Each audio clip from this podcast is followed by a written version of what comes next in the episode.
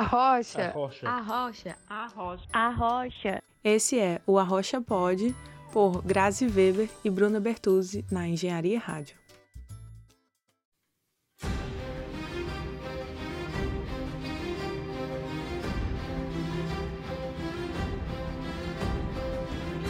Olá, queridos ouvintes, bem-vindos ao Arrocha, podcast que vai te dar aquele pontapé que te falta para tirar suas ideias do papel. Eu sou a Bruna e estou aqui com a Grazi para conversar com vocês sobre pessoas, gente como a gente, que estão fazendo suas ideias se tornarem realidade. Eu sou a Grazi e esse é o Arrocha Podcast, nosso toque quinzenal. Aqui queremos ser espaço de conversa de forma empática, relaxada e realista. Vem bater um papo com a gente sobre essas ideias, vamos fazer essa troca de experiências e aprendizado. Bora descobrir o ser humano que está por trás daquela ideia. What do we say to the god of death? Not today.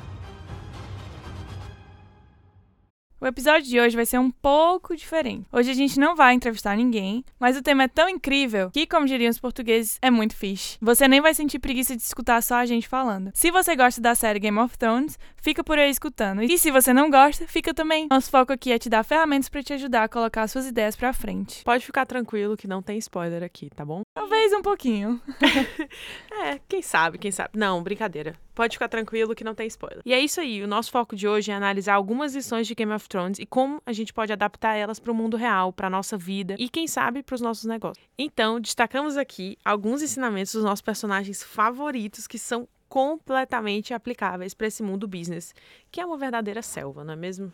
E se você tem algum outro ensinamento vindo de séries e filmes que você aplicou na sua vida, conta pra gente nas nossas redes sociais. A gente tá no Instagram, no Facebook e no Twitter como a Rocha Podcast, é bem fácil de achar.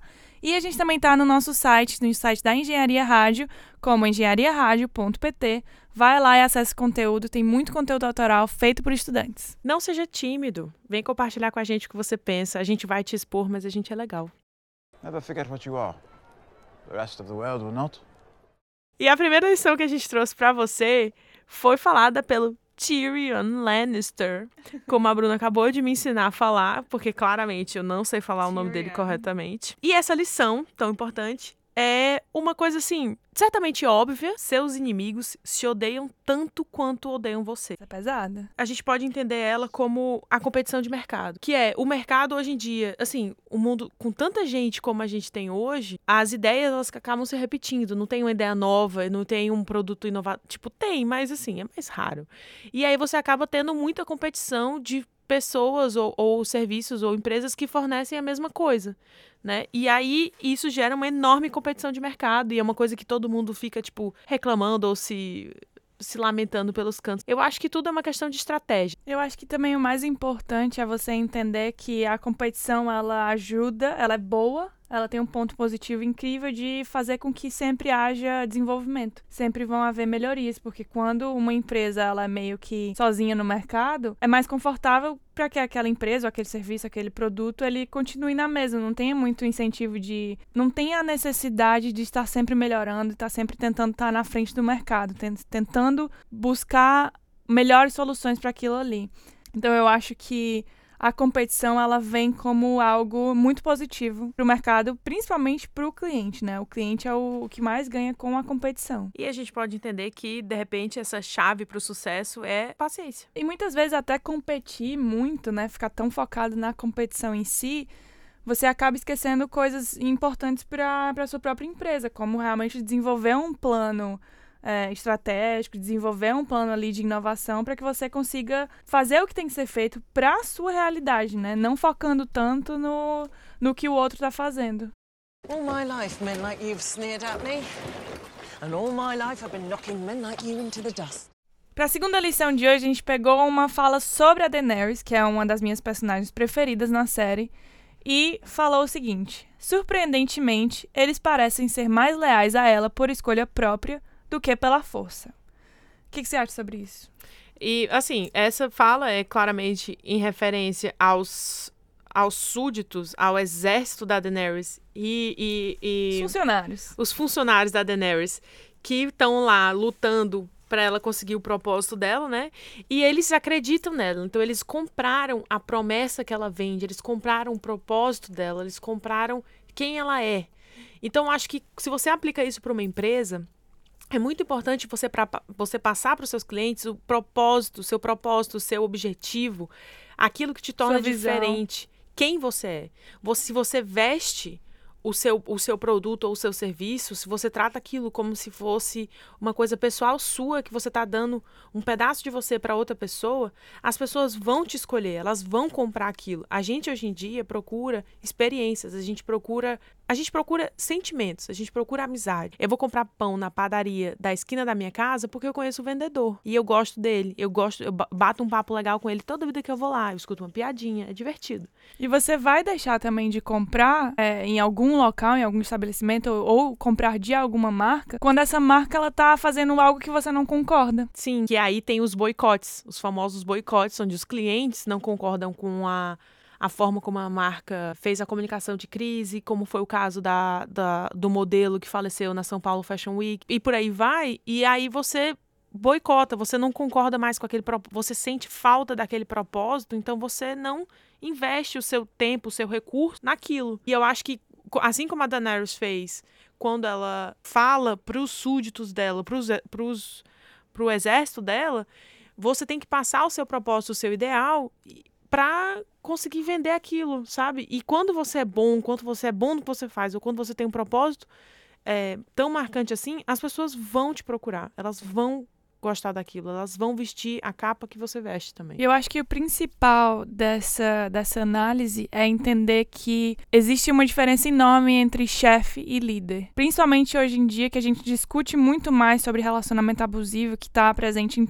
basicamente todos, os- todos os- os âmbitos da- das nossas relações. Existe muito ainda o relacionamento abusivo vindo do no- dos nossos chefes. Né? Eu acho que se você está ouvindo aí, muito provavelmente você já passou por uma situação no emprego que foi completamente é, tóxica, abusiva e que te, que te fez muito mal. Então, trazer essa análise também para o, o lado chefe empregado é o mais importante, porque você não tem como comprar respeito. Ou você conquista ou você não conquista.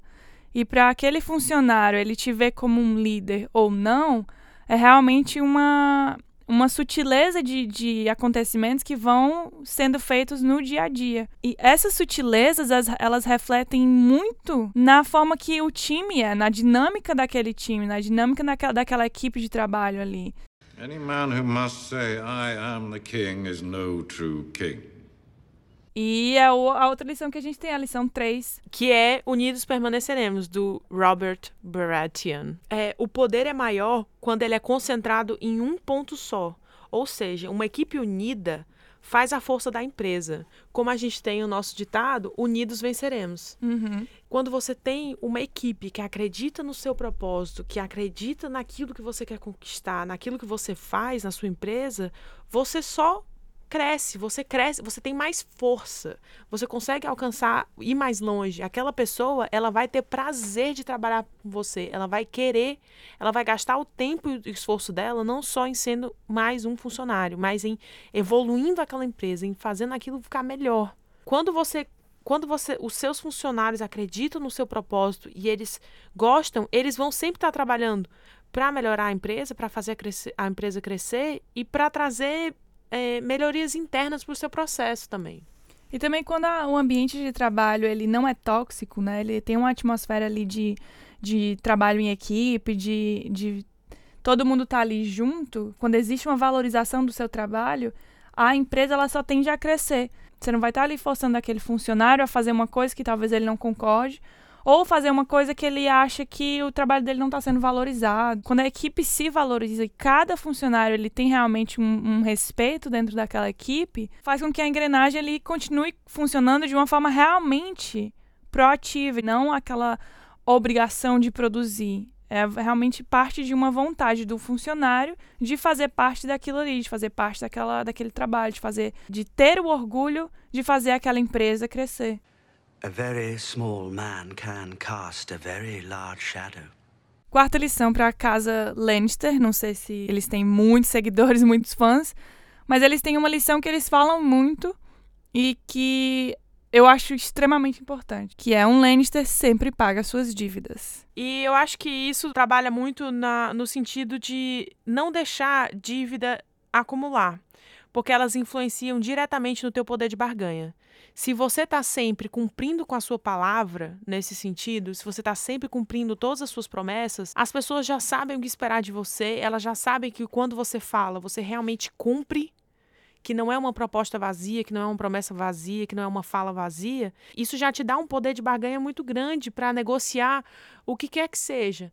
Se você mantém a sua palavra, se você tem noção do seu potencial, do seu tempo de trabalho, da sua qualidade de trabalho e você promete aquilo e cumpre e realmente oferece aquilo que você cumpriu, você prometeu, é, isso te dá uma, uma vantagem muito grande na hora de falar, de negociar, de, de divulgar, né? O que seja. Isso te dá uma vontade muito grande, porque as pessoas sabem que podem confiar naquilo que você está dizendo. E, e, é mais uma vez algo que é conquistado, né? E é conquistado baseado no que, no que aconteceu no, no seu passado. Então, se você leva isso não só para o lado financeiro, de que sempre você paga suas dívidas, né? Para o lado do seu próprio serviço, de se você realmente está entregando aquilo que você prometeu que você ia entregar, se você está cumprindo com aquilo que você falou, isso vai trazer mais recomendações do seu serviço, do seu trabalho, porque as outras pessoas que, que tiveram esse contato com você, elas vão poder dizer com certeza se você entrega o que você oferece ou não. E isso é muito valioso. Shame. Shame. Lição número 5 vem de um personagem que muitos amam e odeiam, e odeiam muito mais do que amam, provavelmente, que é a Cersei. E é, num dos momentos dela de sabedoria para ensinar os filhos dela como ser reis, ela compartilhou o seguinte pensamento, que é: gentilezas ocasionais irão te poupar de futuros problemas no seu caminho. Ou seja, gentileza gera gentileza. Até a Cersei sabe disso. E eu acho que isso traz muito a questão da empatia. O que você vê cada vez mais as pessoas pregando, que é a empatia gera empatia, a gentileza gera gentileza. A gente fala muito sobre gentileza gera gentileza e a gente entende o poder disso. Só que no mundo das redes sociais de hoje, que a gente tem objetivos muito concretos a traçar no nosso dia a dia, então a gente já acorda já sabendo o que, que tem que ser feito. Quando a gente chega em casa, a gente tenta suprir a, nossas, a nossa carência de contato humano, de relacionamentos, através da, das redes sociais.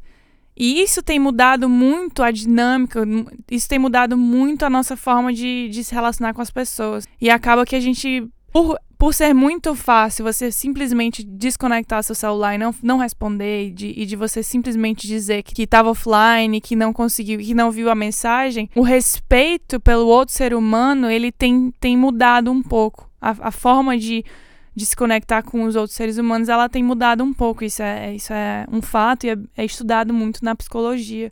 E isso gera muitas consequências terríveis, como ansiedade, como depressão, como solidão no geral, por essa carência, dessa falta de sensibilidade humana.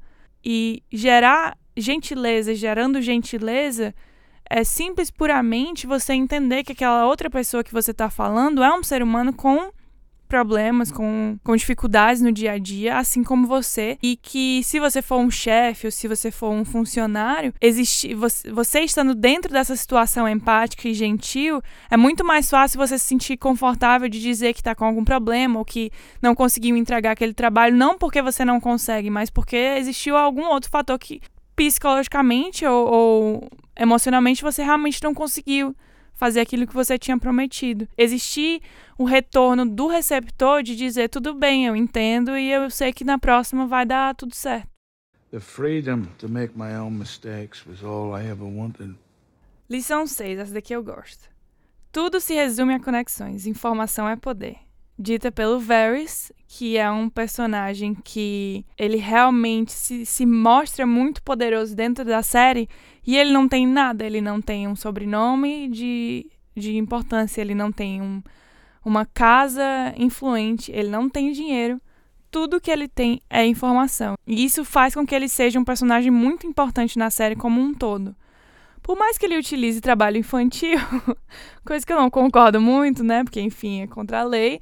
É, vamos, vamos, assim, né? Game of Thrones é bom? É. É uma série política que joga muita coisa na cara da sociedade? É. Tem também muita coisa que não deveria ser. Romantizado. Tão romantizado? Tem. Tem, mas faz parte, não é? É, faz parte. É, e eu acho que, assim, uma coisa. Uma das coisas mais interessantes do Varys é perceber que a informação ela é o poder. Quem está bem informado hoje em dia consegue barganhar com isso. Informação é poder de barganha. E, e eu acho que o que o, o que o Varys mais faz é pegar informações e criar pontes. Informação ela é importante porque sem informação a empresa não é nada. Se uma empresa de, de tecnologia não tiver informação, ela não é nada. E a proteção também dessa informação é poder. Tanto é que, que existe o uso das patentes de uma forma tão tão desesperada quase, porque se você não reter o seu conhecimento, é muito fácil outra pessoa ir lá e copiar e ganhar dinheiro, ganhar o dinheiro que você deveria ter ganhado. Se você está bem informado do que está acontecendo ou do que vai acontecer ou das tecnologias que, por exemplo, certas empresas estão desenvolvendo, você consegue antecipar planos e antecipar ações para fazer o seu negócio acompanhar aquilo, quase como se fosse para sempre se manter atualizado naquilo que está vindo no mercado, sabe?